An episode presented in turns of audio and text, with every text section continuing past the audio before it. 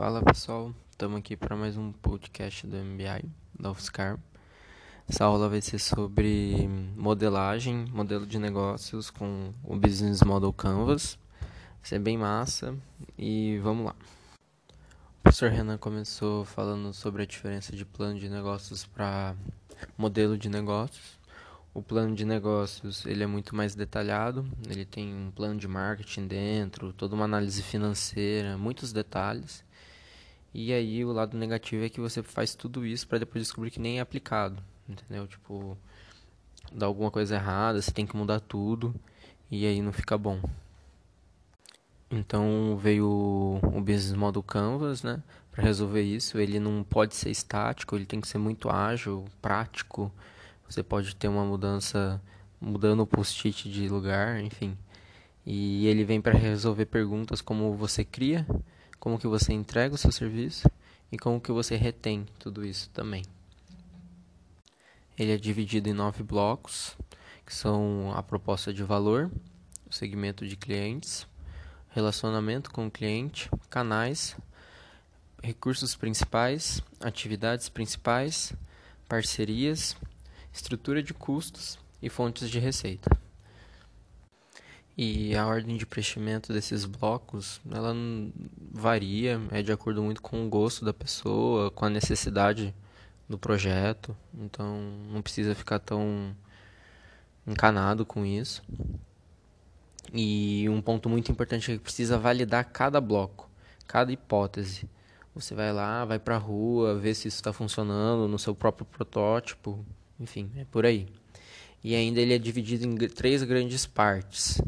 A área de desejo mesmo, mais ligada à proposta de valor e público-alvo, enfim, por aí. A parte técnica de execução, que daí é os recursos-chave, as atividades. E a parte de viabilidade, que é mais relacionada ao preço e aos custos.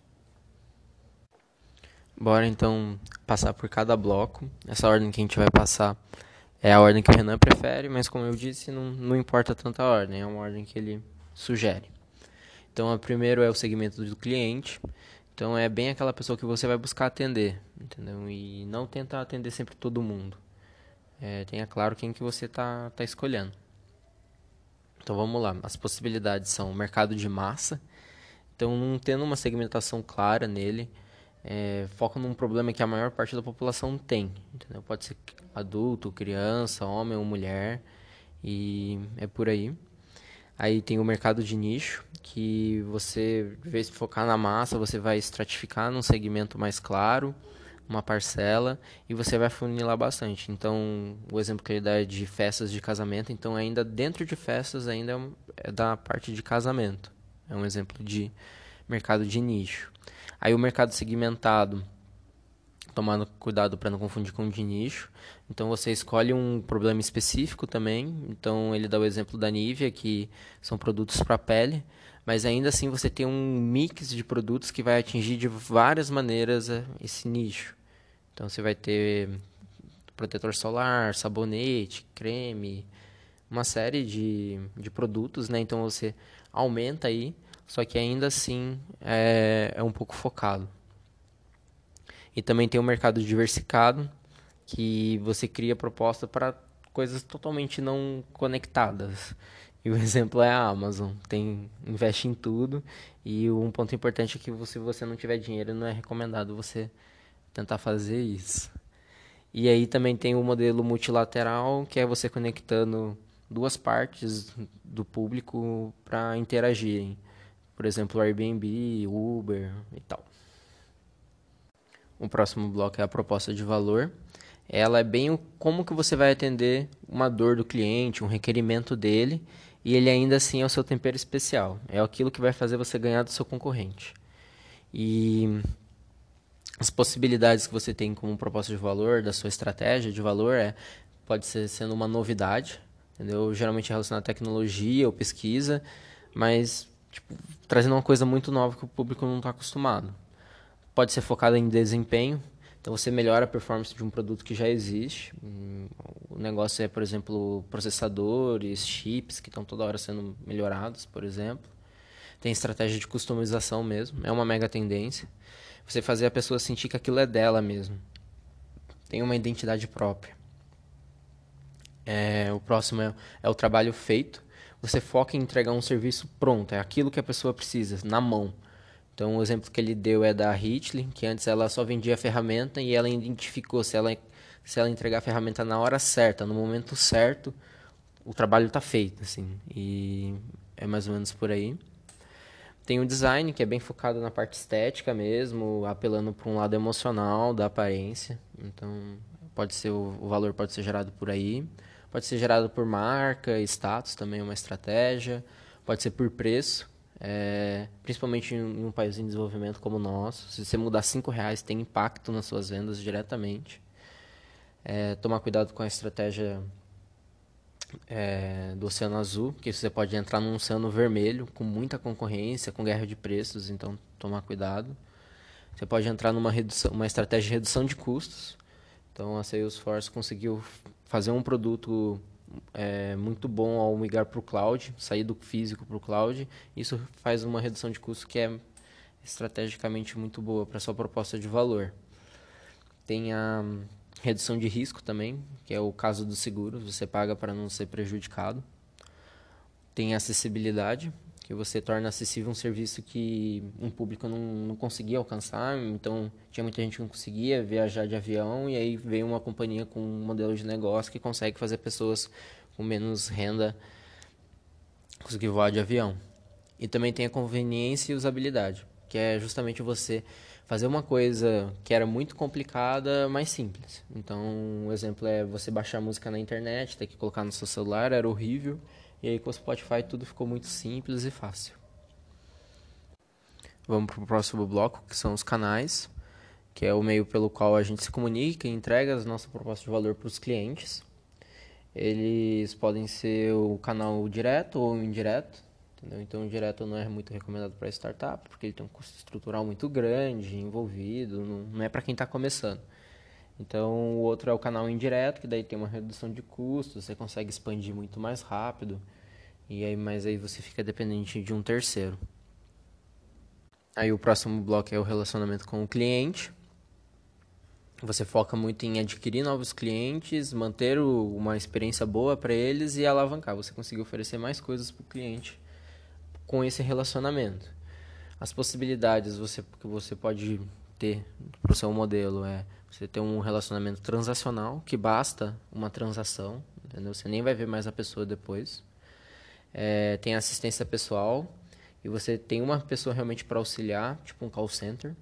O chatbot não é um, uma assistência pessoal.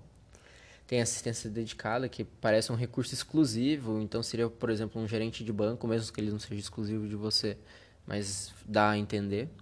Tem o self-service, que você faz o cliente ir de ponta a ponta no serviço, você proporcionando as condições para ele conseguir fazer isso, então ele, ele faz tudo, praticamente. É, tem um serviço automatizado, que é, é quando você utiliza informações para sugerir, sugerir coisas para as pessoas, e aí elas vão fazendo. É, por exemplo, é o Netflix, que com os seus dados sugere alguns filmes para você assistir. Tem a possibilidade de você criar uma comunidade também para se relacionar com seus clientes. Então, ali mesmo, lá dentro, nessa comunidade, eles se ajudam, os próprios consumidores, um fórum, por exemplo, enfim. E também tem a cocriação que você faz o produto, construir o, o produto com você. É, então, um exemplo é o YouTube, que o pessoal faz os vídeos que estão na plataforma. Aí nós vamos para o próximo bloco que são os recursos principais, e são aqueles recursos mais importantes para o seu negócio rodar. Eles podem ser físicos, que é todo ativo físico, como um estoque. Pode ser uma propriedade intelectual, que são as patentes. Pode ser um recurso é, humano, então são os, os profissionais, os, os grandes talentos.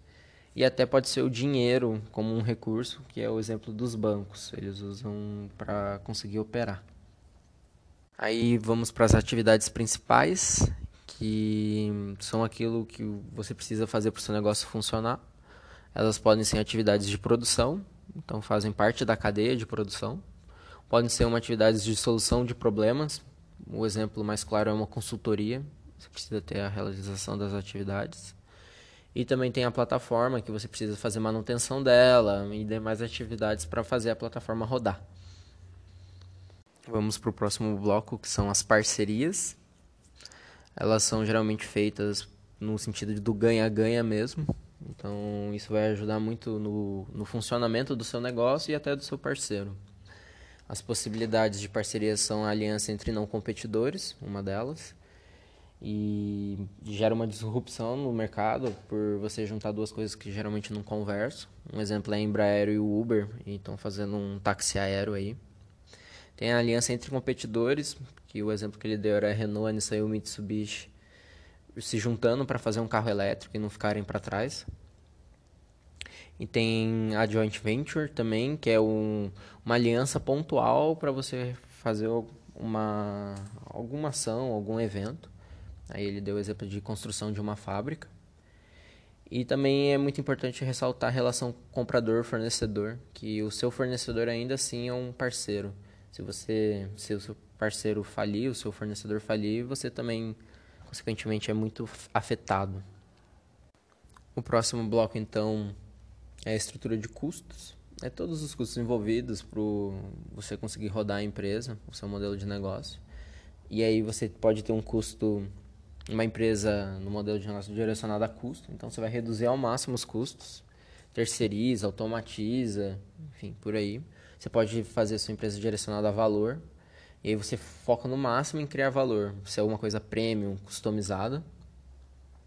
Você também pode ter uma estratégia de economia de escala, então você ganha performance pela produção, reduz ao máximo o, o preço por causa do volume. Você pode ter uma economia de escopo, porque quando você começa a utilizar o, o mesmo canal de, de operação para vários serviços diferentes, então você usa a mesma canal de distribuição para vários produtos. É, você pode ter custos fixos também, uma, uma estratégia. Eles não mudam de acordo com a produção. E também você pode ter uma atenção para custos variáveis nessa parte de custos, que conforme vai aumentando o volume de produção, os custos variáveis também vão aumentar. Então tudo isso é bom estar tá incluso no, na parte de custos do seu modelo de negócio. E o último bloco, que é a fonte de receita, é aquilo que você, é onde você vai ganhar dinheiro. A possibilidade é a venda do produto físico, entendeu? Uma delas. Você também pode ter uma taxa por uso, que é, o pagamento de acordo com a quantidade que você utiliza, por exemplo, um hotel. Você tem a taxa de assinatura, que o exemplo é uma academia, você assina por um determinado tempo e valor. Tem o empréstimo ou aluguel também, que você aluga alguma coisa, você cede o direito da pessoa utilizar aquilo por um certo tempo. Tem o licenciamento, que daí você ganha royalties em cima. Tem a própria taxa de transação, que o Bitcoin ganha dinheiro nisso. Cada transação você ganha um valorzinho. E propagandas e anúncios. São uma variedade de formas de receita aí. E aí agora terminando o Canvas, a gente começou a analisar as forças externas, né? Tudo que influencia, pode influenciar o seu negócio é, externamente. A primeira é a força de mercado. Então você entender de forma clara como o mercado se comporta, as reais necessidades do seu cliente e tal. E o primeiro que ele aborda é o fator de mercado, que é como o mercado atual está sendo modificado. Então ele levanta algumas perguntas para serem feitas. Então é como o que está sendo afetando o seu cliente atualmente, por exemplo, que mudanças estão se aproximando desse mercado, para onde o mercado está indo. Aí o próximo que ele utiliza é o segmento de mercado mesmo. Você analisar quem mais pode ser atendido por você. Então, qual é o seu, onde está o potencial de crescimento? Quais segmentos estão em declínio?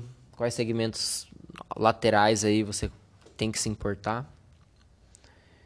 E aí o próximo é necessidades e demandas do cliente. Você vê realmente qual é a maior necessidade do seu cliente que ainda não está satisfeita. É, o que o seu cliente realmente quer realizado, onde está aumentando ou diminuindo essa demanda de necessidades dele. E aí também você pode ver muito o custo de mudança como estratégia. Ele chama do modelo lock-in, que daí você vê a importância da sua marca, entendeu? É se é fácil ou não ele encontrar uma oferta similar de um produto, qual que é o custo de troca, de mudança para ele fazer isso, e o que vincula o cliente à sua empresa ou oferta atual, entendeu? qual é esse vínculo. E, e também é muito importante você analisar a atratividade de receita, que é onde você consegue obter, obter as maiores margens. Existem produtos mais baratos no mercado? Qual a facilidade em obter esses novos produtos? Aí nós vamos para as forças das indústrias, que é ver realmente quais são as forças competitivas do cenário. Então você tem que olhar, por exemplo, para os seus concorrentes. E aí você vê qual é o player dominante desse mercado. Quais são as principais ofertas que tem nesse mercado. Qual é o segmento de cliente realmente que essas empresas concorrentes focam. Tem uma variedade ou não? quais são as estruturas de custo, por aí. Se aí depois também é muito bom você olhar quais são os novos entrantes dentro dessa parte de concorrentes. Quem está surgindo no mercado, que novidades que eles estão trazendo, qual é o segmento de cliente que eles estão focando também nesses novos entrantes, estrutura de custos deles, vantagens competitivas e desvantagens. Também é bom você ver os substitutos. Então, quais produtos e serviços podem substituir o seu, entendeu? Um, custo muito semelhante e quão fácil para o cliente é ir para esses substitutos. Ver qual é o público de interesse, entendeu? E como que ele pode afetar o seu modelo de negócio, se tem alguma influência de acionista, trabalhadores, governo. É, e, e também analisar um pouco a sua cadeia de valor e dos seus próprios concorrentes. Então, quais são os principais players nessa cadeia de valor, o quão dependente ele é desses players, variabilidade, quantas parcerias você consegue fazer, por aí. E aí o outro fator que também é muito importante a gente ver são as forças macroeconômicas. Então são as condições macro em volta de você. Então, por exemplo, condições globais de mercado. Como que está a economia que você está inserida? Entendeu? O sentimento do mercado, taxa de crescimento do PIB, desemprego, ver também como está o mercado de capital, se está fácil obter fundo, o quão pronto está disponível essa grana, o quão caro é levantar dinheiro. Também analisar o seu, as suas commodities, os seus recursos, de onde elas vêm e como a região em torno delas pode ser afetada ou não. É, a tendência dos preços dela, a complexidade em obter, por aí também vê a infraestrutura econômica do local. Então, qual é a qualidade de vida do seu consumidor? Para onde está caminhando tudo isso? Impostos, transporte, escola, saúde, por aí, tudo isso. E aí a quarta coisa que é necessária muita gente ver são as tendências chaves. Então, por exemplo, a gente tem as tendências tecnológicas, são as coisas que estão surgindo de tecnologia, dentro e fora do mercado, ver quais oportunidades que a gente pode abraçar, as ameaças delas também, e quais competidores já estão analisando isso, ou estreantes. Também ver as tendências regulatórias do locais, então, por exemplo, uma, uma lei que está saindo aí é a lei de proteção de dados, que vai afetar todo mundo. É... Enfim, ficar muito atento a todas essas coisas, e até na sua cadeia de valor mesmo, ou do consumidor, não é só leis bem para sua empresa. É, ver as tendências socioeconômicas também, como que está a tendência demográfica do seu país, o padrão gasto do mercado, distribuição de renda, tudo isso. Também ver a parte cultural, é, as pessoas cada vez estão ficando mais críticas, um, quais são as, as mudanças de valores da sociedade que você está passando, como isso pode influenciar no, no comportamento do, do seu consumidor. Então, depois disso, o Renan começou a falar do que é bom a gente também analisar o nosso tamanho de mercado. Ele usou até a imagem do TAM Samsung, que é o Total Addressable Market, que é o valor total do seu mercado, que pode ser acessível ou o seu produto ou serviço. Aí depois disso você vai para o Service Addressable Market, que é o SAM, que é a parte que você realmente pode alcançar, entendeu? é, limitado por geografia ou demografia, enfim. Então já é um círculo dentro do SAM, do TAM. E aí o som é o Share of Market, que também é o é a parte que você vai começar a adquirir, é o seu curto prazo, você vai começar a oferecer seu produto ou serviço, e isso está dentro do SAM. E aí você vai conseguir analisar o seu mercado diante disso. Ele até passou um template bem legal para você ir analisando, e aí com base nisso você vê se você colocando tal valor de assinatura ou mensalidade ou preço, quanto que você precisa colocar para dentro do som que é o, o menor, o quanto que você vai rentabilizar e, e fazer a sua empresa rodar.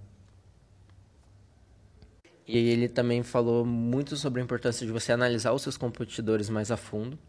Ele passou vários sites, a maioria está no Room Memories, tá o CB Insights, Crunchbase, Starts, a Best Startups, lá tudo tem uma base de dados legais.